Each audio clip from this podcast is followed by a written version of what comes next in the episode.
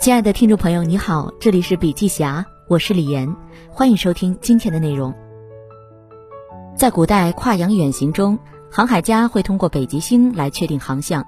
对于企业而言，在追逐星辰大海的路上，也需要找到自己的北极星。一个好的北极星指标能牵引组织从不同起点奔向统一终点。不要因为走得太远而忘记为什么出发。在众多崛起的企业中，字节跳动是绝对绕不开的一个。字节几乎所有业务都面向 C 端用户，产品上市前要在广泛征集用户意见的基础上反复内测打磨，上市后还要在小步快跑中为用户呈现极致体验。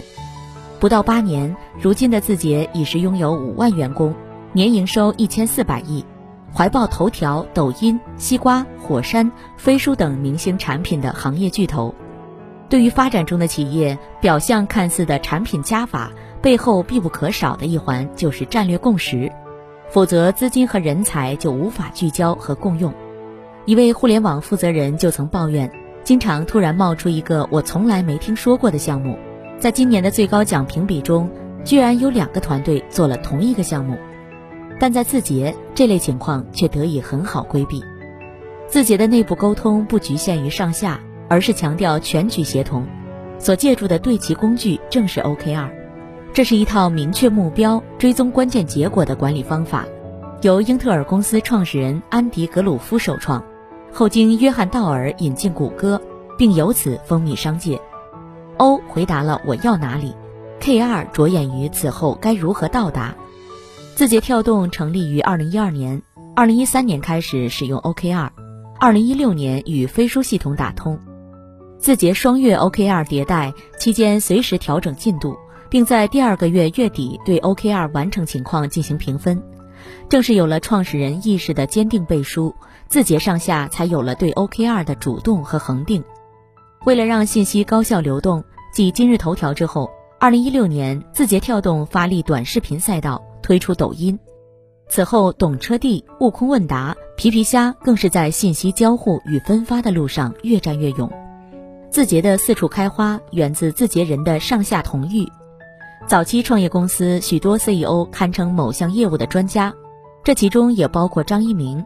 但伴随公司的成长，业务逐渐多元化，面对特定领域，CEO 不再是那个最灵敏的人。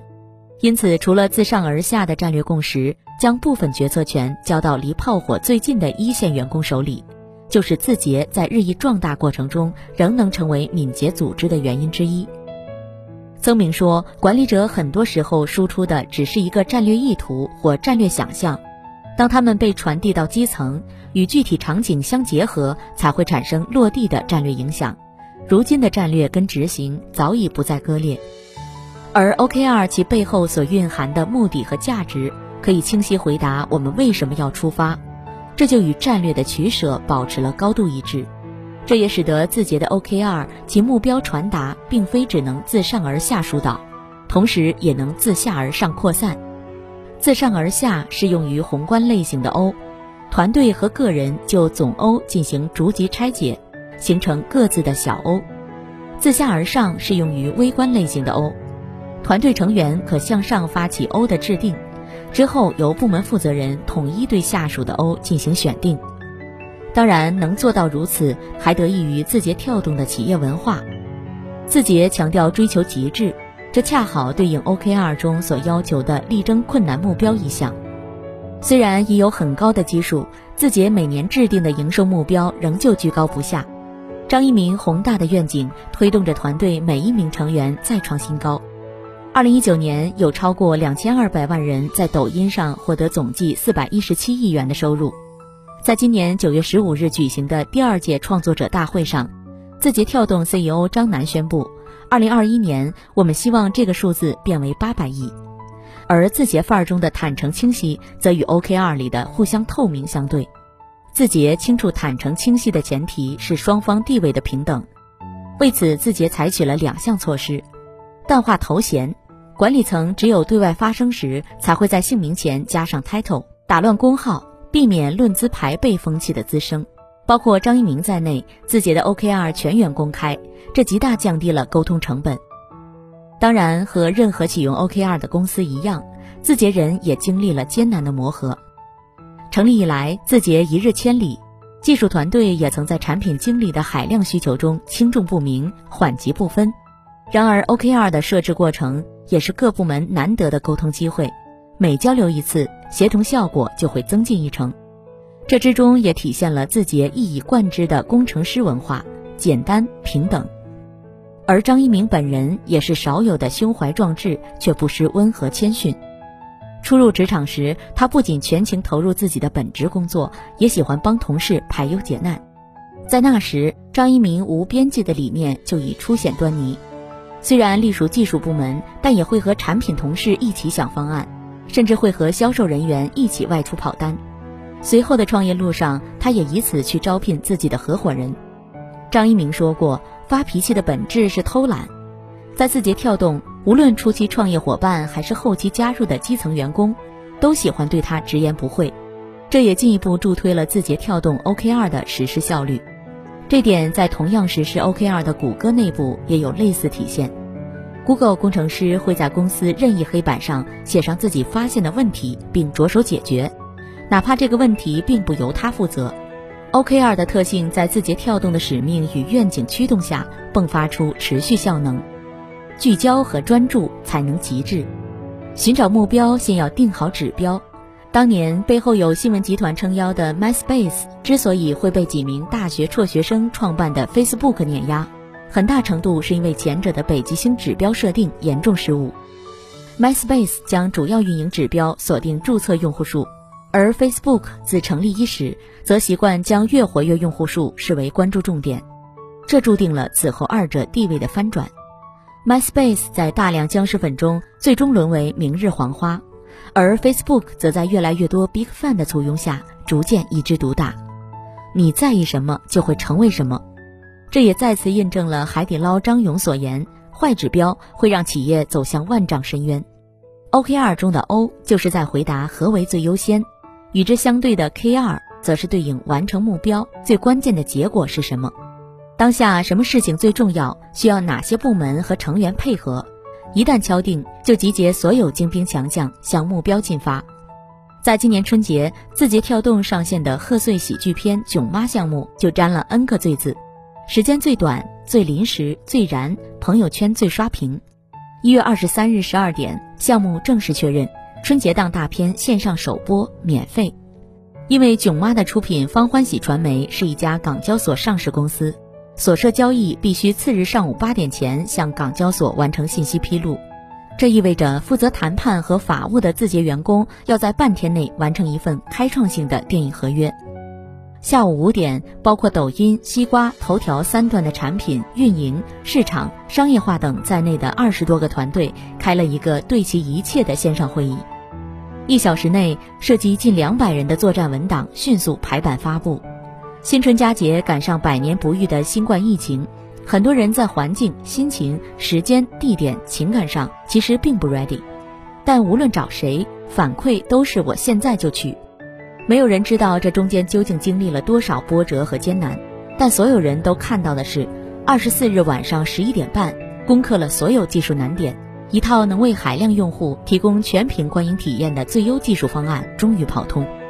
从萌生想法到最终落地，字节前后花费三十六小时，成功实现了请全国人民看囧妈的新年愿望。零点钟声敲响前，字节跳动官宣。大年初一，在抖音、头条、西瓜上免费看囧妈，瞬间引爆舆论。暴增的各项数据让字节部分运营同事一年的 OKR 提前完成。这种字节速度在随后居家办公的日子里继续展现神威。深耕是唯一的捷径。OKR 鼓励设定有挑战的目标。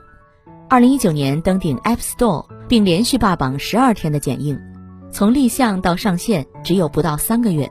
这种超越渴望的理念也体现在字节的 OKR 评分环节。以字节市场部职员获取十个新客户的 KR 评分为例，完成度百分之百、百分之九十、百分之八十的得分却低于完成度百分之七十的得分。原因就在于要充分考虑实施难度和在此基础上的努力程度。第一季度市场不景气，致使 OKR 完成难度增加。这名字节员工非常努力，成功签约七名新客户，完成状况良好，得分零点九分。进入第二季度，市场回暖，在季度中期，该员工就完成了十位新客户的获取。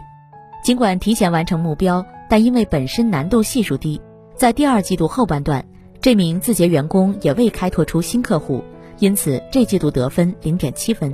进入第三季度，该员工签下八名客户，但其中有五人是因前一位客户附带而来。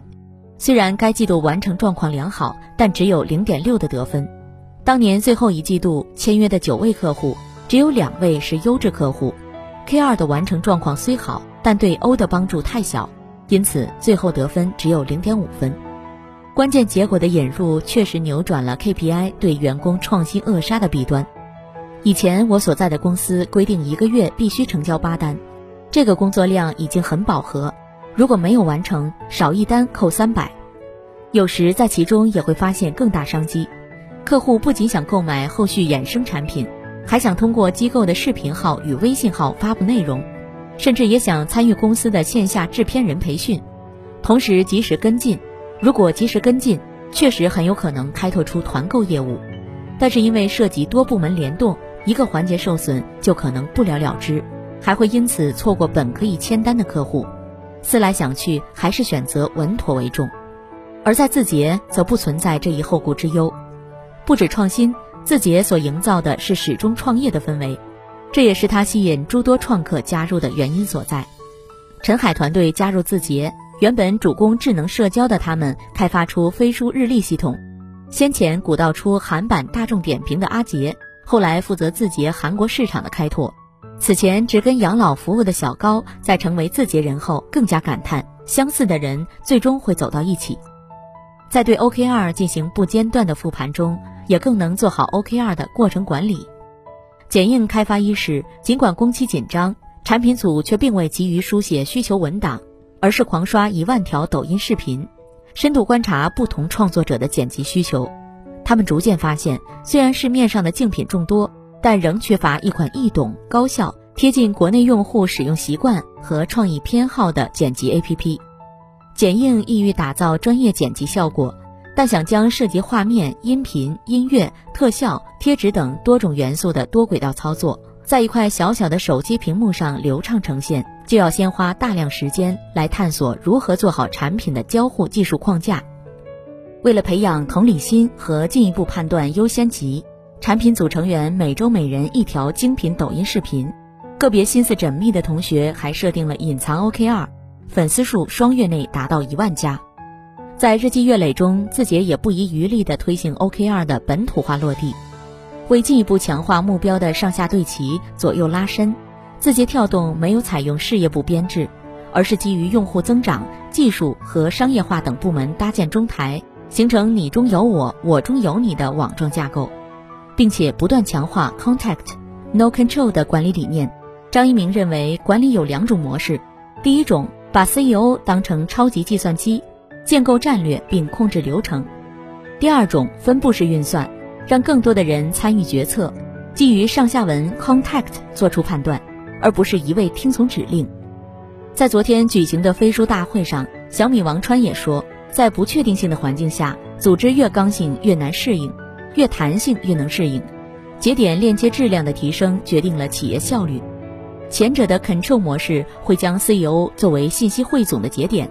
也会将其作为资讯分发的起点，大量审批的堆积不仅造成诸多事项的延迟，重压之下，管理层决策的时间常被压制数秒，所造成的判断失误也会带来巨额经济损失。同时，鉴于 CEO 和管理团队的时间瓶颈，也难以发挥 Contact 建设的规模效应。如今，字节已打造出自己的 OKR 系统。疫情最严重时，飞书推出线上办公室功能。语音可在保持己方静音的状态下全天开启，有事取消静音即可线上沟通，这就让大家仿佛置身于同一时空，也让沟通变得轻松自然，从而更有利于目标的协同、关键结果的获得。在这样的氛围和条件下，新人加入公司，在适应 OKR 系统的过程中，他也能很快意识到自己不仅有获得信息的权利，也有支持相关工作的责任。字节这台超级计算机的分布式处理功能也因更多 CPU 的加入而变得更加强大。每家企业都要找到自己的北极星，只有确定方位，才能目标聚焦，继而才有抵达目的地的无限可能。如今，正有越来越多创新型企业在使用或即将启用 OKR，而 OKR 的本质正是通过自主加意义加认可的内部动机，点燃员工的工作热情，以一种调试的心态应对当下以及未来的乌克环境。但与之相伴，相关数据又同时显示，OKR 是匹野马。众人上马，只有不到百分之三十的人能够不落马。究其原因，无外乎四点：概念理解模糊，目标和关键结果设定抽象，过程的把控跟进迟缓，结果的复盘流于表面。其中就涉及无法忍受失败以及缺乏耐心和决心。谷歌对于延展性的目标，失败率也在百分之四十左右，而当年为实现 Chrome 浏览器七天活跃用户达到两千万。当时的负责人皮查伊和团队也是历时三年，在第一年完成不足一千万的基础上，第二年皮查伊和团队将关键结果定为五千万，然而最终却只完成了三千七百万。第三年皮查伊和团队却又将关键结果定到一个亿，到年底时奇迹发生，他们超额完成了既定目标，七天活跃用户达到一亿一千一百万。这其中到底发挥了 OKR 的何种功效，以及 OKR 到底应不应该与绩效绝缘？如果答案肯定，那么 OKR 又该如何超越绩效考核的效果？好了，今天的内容分享就到这里，感谢收听，我们下次见。